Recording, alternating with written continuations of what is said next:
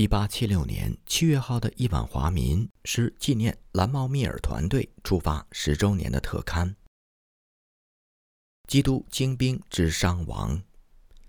一八六六年五月二十六号，一艘载有十八名成人和四名儿童的三桅帆船扬帆出海。当船长和水手们起锚离开英国码头的时候，恐怕并未意识到。所承载的竟然是近代史上最大的宣教团队，他们更不会想到，因为这个团队，这艘船的名字将会永远的铭刻在中国的教会史上，也会铭刻在英国乃至世界的宣教历史上。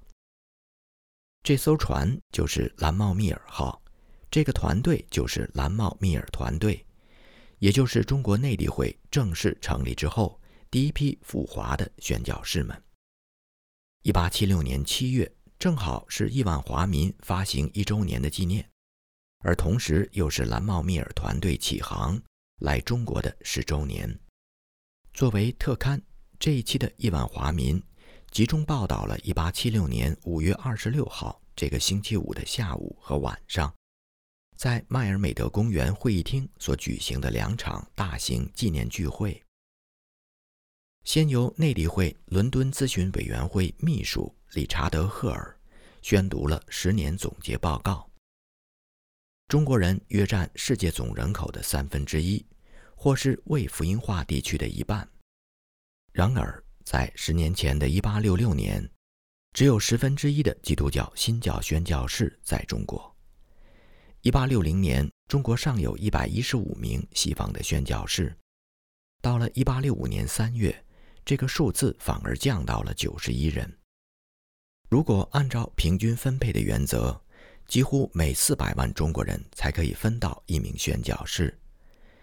一八七四年十一月，《英航差会杂志》（Church Missionary Gleaner） 毫不夸张地这样写道：“即使抽调出全世界其他地区所有的宣教士投入中国，也不能完成全中国的宣教施工。”然而，任何一个致力于服侍中国的新差会都会面临同样的问题。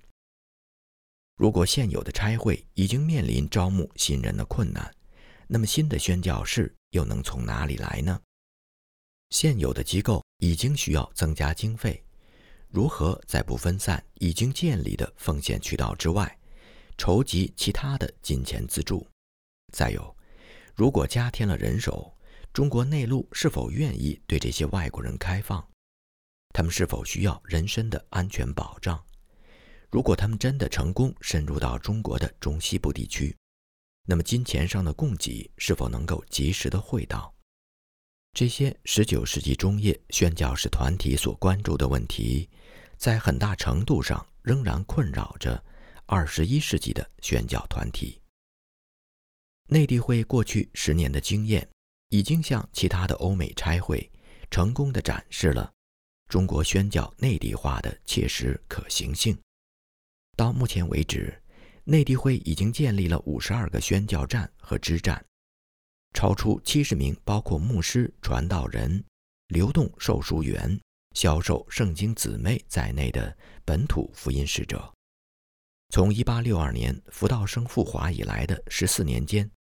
共有六十九位宣教士加入内地会，至今仍有五十二人致力于在中国的宣教，而离开的十七个人当中，其中一个人因结婚而离开差会，八个人因为家庭原因或是疾病而离开，一名已婚的宣教士被开除，剩下的六个人已经过世。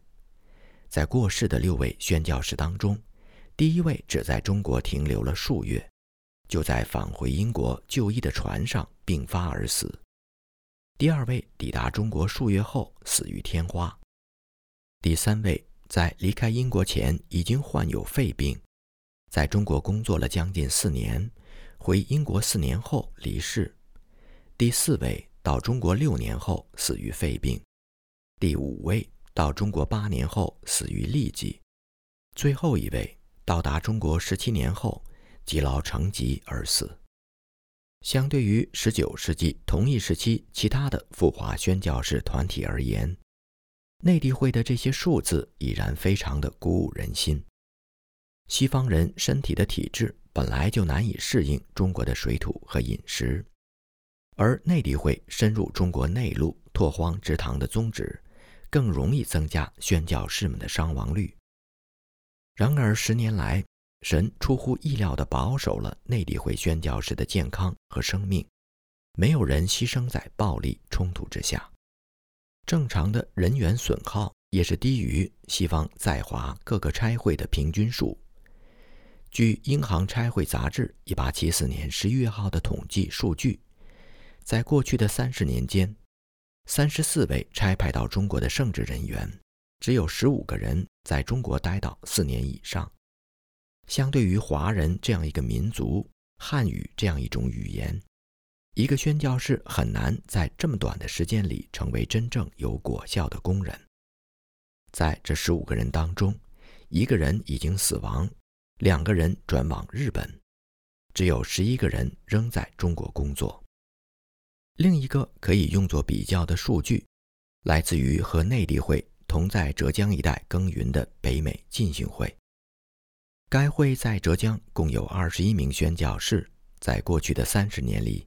九个人死亡，六个人退休。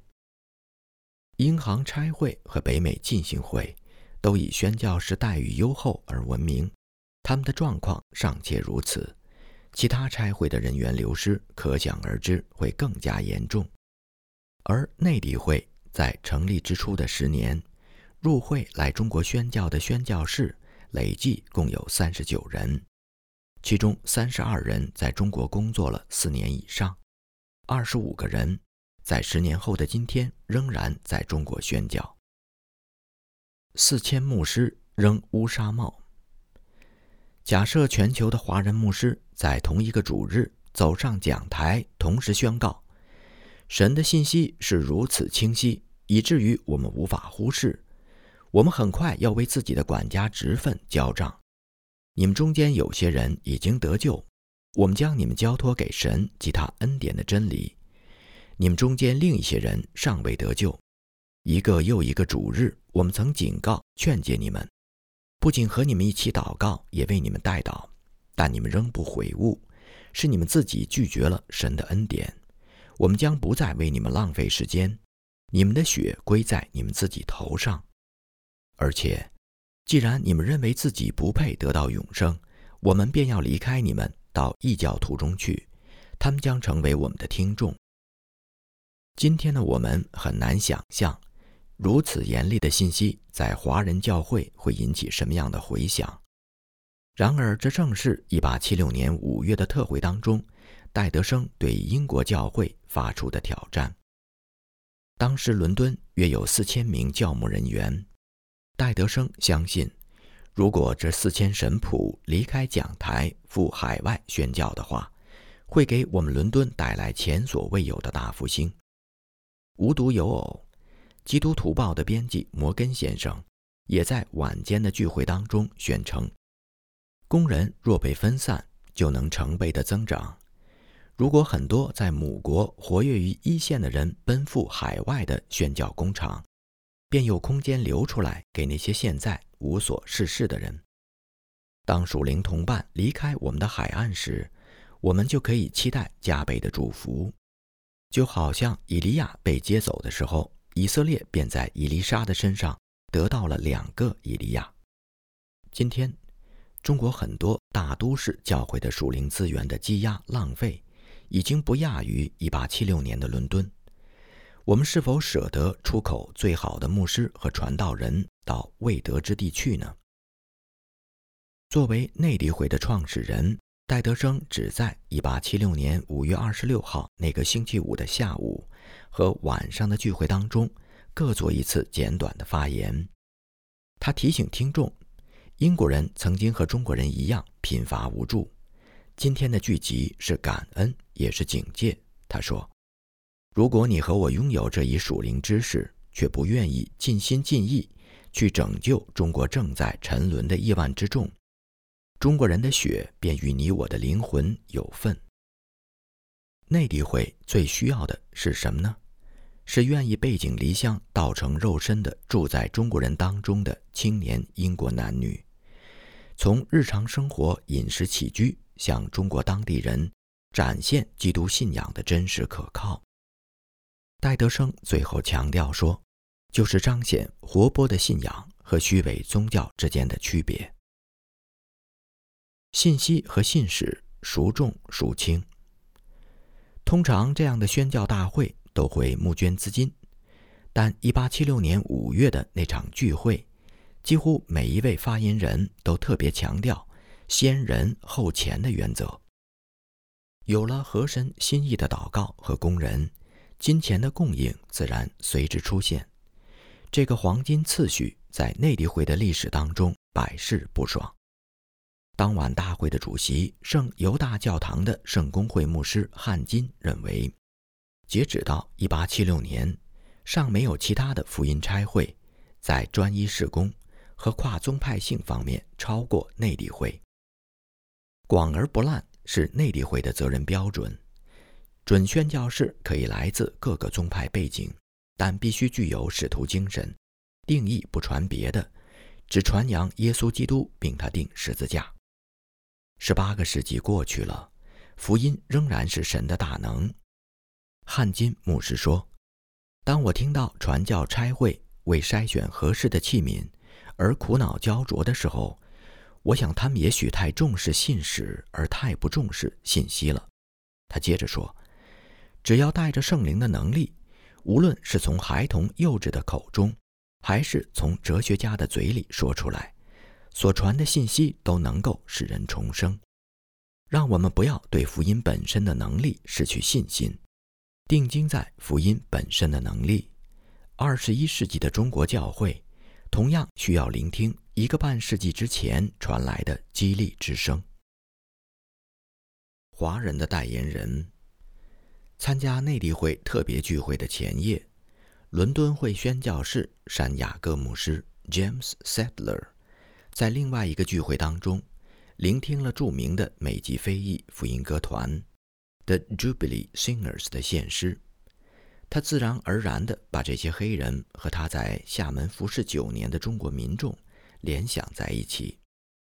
山雅各牧师说：“因为英国教会当中没有一群中国人可以像这些黑人那样巡回英伦三岛，为他们的同胞唤醒英国基督徒。”付出热忱的努力和祷告，因此我认为，我们这些赴华的宣教士应该起来做华人的代言人。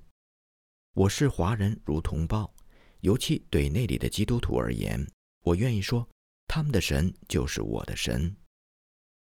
坦言自己与中国人的认同之后，山雅各牧师进一步的激励他的英国听众。他说：“我们的救主说，今世之子在世事上。”较比光明之子更加聪明。我们在今世之子的身上看到的是什么呢？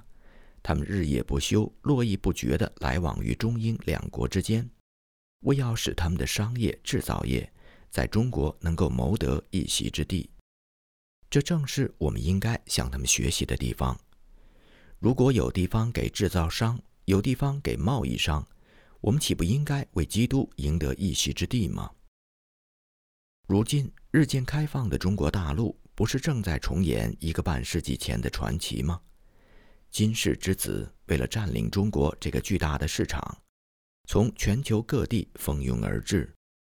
与此同时，神的国比以往更加需要光明之子，通过探亲、经商、创业、教学、工作、学习、义工、文化交流等各种方式，进入不同的人群当中去。为基督赢得一席之地，凡咒诅所及之处，都是福音该得之地。然而，当时山雅各牧师在英国、在中国，在往返于中英两国的船只上，不断听到悲观的论调。有人说，让中国福音化的努力是徒劳无功的；还有人说，我宁可参与马达加斯加这种地方的宣教施工，也不愿意去中国。因为中国太大太复杂，完全超过了我的认知能力。但是山雅各牧师却对中华归主的前景充满了信心。他说：“中国人绝对不是毫无价值的民族。中国的本土就有取之不尽的资源。我相信，我们不需要无限期地投入我们的金钱，并差遣最优秀的青年男女。一旦基督教信仰被中国人接受，当地的信徒就可以自给自足。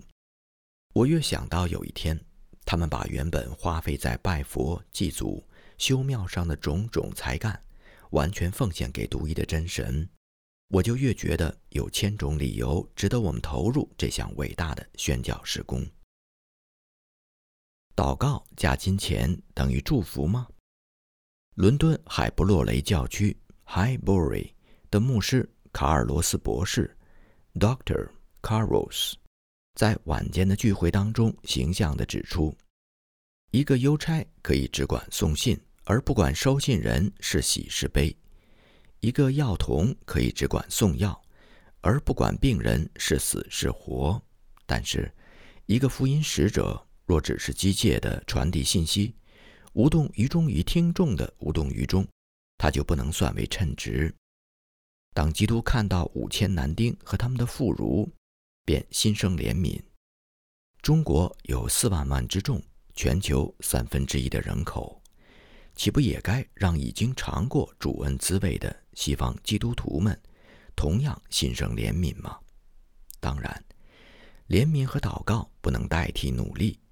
当祭司和利未人走过那个受伤者身边的时候，他们或许为他代祷过，但尽管这祷词是出于分别为圣的嘴唇，却无异于假冒为善。也许只有到了天上，我们才会在天国的报表里面看到高品质的祷告及奉献与上帝祝福间的量化关系。卡尔罗斯牧师提醒会众。一个宣教差会的财务报告也许会有很多的结余，但这个差会的属灵资源可能早已经破产。假设我们从内地会和另外一个差会的奉献箱里各提取几个县令，他们的物质价值可以用面包的购买量来衡量，但他们的属天价值，你我却无从分辨。然而，望着圣殿奉献箱的主，心里边却知道。哪些是穷寡妇式的甘心乐意，哪些是财主式的另行公事？如果我们把这些金额以外的因素考虑在内的话，便可以确信，内地会在不募捐的信心原则上所收到的经费，都是出自对神的感恩和对人的爱。这些合神心意的奉献，必然会为中国的施工带来大大的祝福。江西的使徒，读者是否记得1875年10月号的《亿万华民》上，曾经刊登过一小段宣教通讯？作者是一位名叫高学海的宣教士 J.E. Cardwell。这一次，蓝帽密尔团队十周年纪念特刊上，再次出现了高教士的名字，以及他蒙召赴华的见证，甚为感人。他写道。信主之初，我就一心想到海外宣教，但始终不知道神要我到哪里去。我有一位属灵的好友，也和我一起寻求神的旨意。有一天，我们又谈及此事，他指着家中所挂的一张中国地图对我说：“亲爱的弟兄，看到这张地图了吗？你看，这是中国的江西省，这是鄱阳湖。”你看那通往四乡八镇的河流，我们为什么不祷告，看神是否要差遣你去那一带的水域呢？七年之后，我去了中国，到了台州，这个城市距离我祷告想去的江西很远。三个月内，我就被立即性的腹泻击倒，一直病了十八个月。在宁波的朋友们都劝我回英国，回英国。我祷告了七年，才来到中国。不，绝不回去。我深信主如果没有工作分派我，就不会千里迢迢地带我到中国来。鄱阳湖流域和江西省的属灵需求始终挂在我的心头。即便要回英国，我也要先去那里看一看。何等的感谢神！我到江西不出一周，病情就开始好转。至今从未复发。经过一年左右的准备，高学海开始沿着鄱阳湖巡回步道。虽然他在所走过的一千六百英里、所经过的一百二十个城镇乡村当中，没有任何的人身保障，离江西全境另一个宣教士达五百英里之遥，他孤身被成千上万的陌生中国人包围着。高学海不但没有丝毫的惧怕。而且看这些宣教之旅为极大的享受，甚至比像在家乡的骨肉至亲布道的时候更能够感受到神的同在。高学海对那次巡回布道的初熟果子记忆犹新。一个年轻人出现在我眼前，对我说：“您还记得在我哥哥的家里看到过我吗？”那是两百英里外的一个地方。这个年轻人读完了我留下来的书册。求教无门，就一路找到了这里，并请求和我同住一段时间，可以进一步的墓道。这一住就是几个月，期间他回了一次家，把自己的哥哥也带过来了。兄弟两个人告诉我，在他们的小镇上，至少有十个人被福音所打动。在江西高学海失去了一个孩子，信徒当中有一位曾经远离尘世。吃斋修行十八年之久的和尚，当他看到高教士孩子夭折的尸体，流下了同情的眼泪。看到这样一个曾经心如枯井、面如枯木的人，因着福音的大能，在基督里成了新造，与哀哭的人同哀哭，高学海无法停止归荣耀与神。另一位六十五岁的老人信主之后。每天从早到晚坐在小礼拜堂的门口，向路人传讲耶稣，数年如一日。有一天，高学海忍不住问老人：“您从早上六点钟讲到晚上六点钟，没有吃过东西吗？”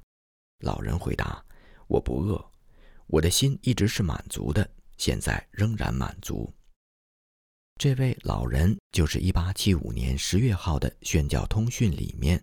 提到的那位中国助手。十九世纪七十年代的中国风起云涌，各种在华势力都在尝试用不同的方案改变中国的现状。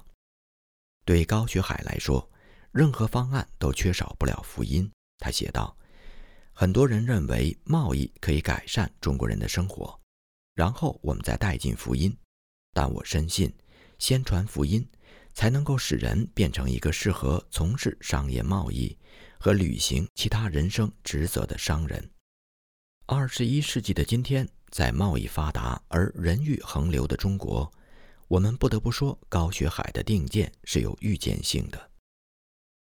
在纪念特会晚间的聚会上，高学海再度发言，他斥责鸦片贸易的罪恶和英国的不义。这在一八七零年代的欧洲。乃是惊世骇俗的声音。他说：“作为基督徒，我们必须开口，否则我们的祷告就是枉然。我们不能逃避问题，把责任都推卸给政府。什么是政府？不正是代表民意、来自民间且为人民所选的吗？如果政府犯罪，大家却秉持事不关己、高高挂起的态度，便在这罪上有份。”如果我们是中国真正的朋友，如我们所宣称的，如我所相信的，如我所希望他如此看待我们的，我们就必须挪去鸦片这一用武力强加给中国的商品。谁是当去的人？宣教工作的进展缓慢，历来都很容易成为受批评的焦点，因此。每一位发言的人都反复向英国听众强调中国之大。平心而论，即使身为华人，也并非人人都能切实地领会中国之大。这个大不仅指疆域的辽阔，也指人口众多、民族繁杂、传统顽固。何况中国之大的对面是宣教士之小，人数奇少，接触面窄。覆盖面有限，语言文化的隔膜。在纪念蓝茂密尔团队特会的发言人当中，陆会里是唯一一位蓝帽密尔团队的成员。回顾十年在华宣教的第一手经验，他首先和会众分享的仍然是中国之大和宣教士之小。以伦敦当时三百万人口计算，有四千多名教牧人员，而中国未得的内陆九省有一亿五千万人口，相当于五十个伦敦，还没有一个新教的宣教士。即便在西方宣教士耕耘了十多年的浙江省，两千八百万当地人当中，也只有区区的二十八名男性宣教士。平均一个人要面对一百万中国人，好比整个伦敦只有三名传道人，你能指望这三个人有多大的进展呢？而更令人揪心的是，这二十八位宣教士和他们的家人，都集中居住在五个城镇。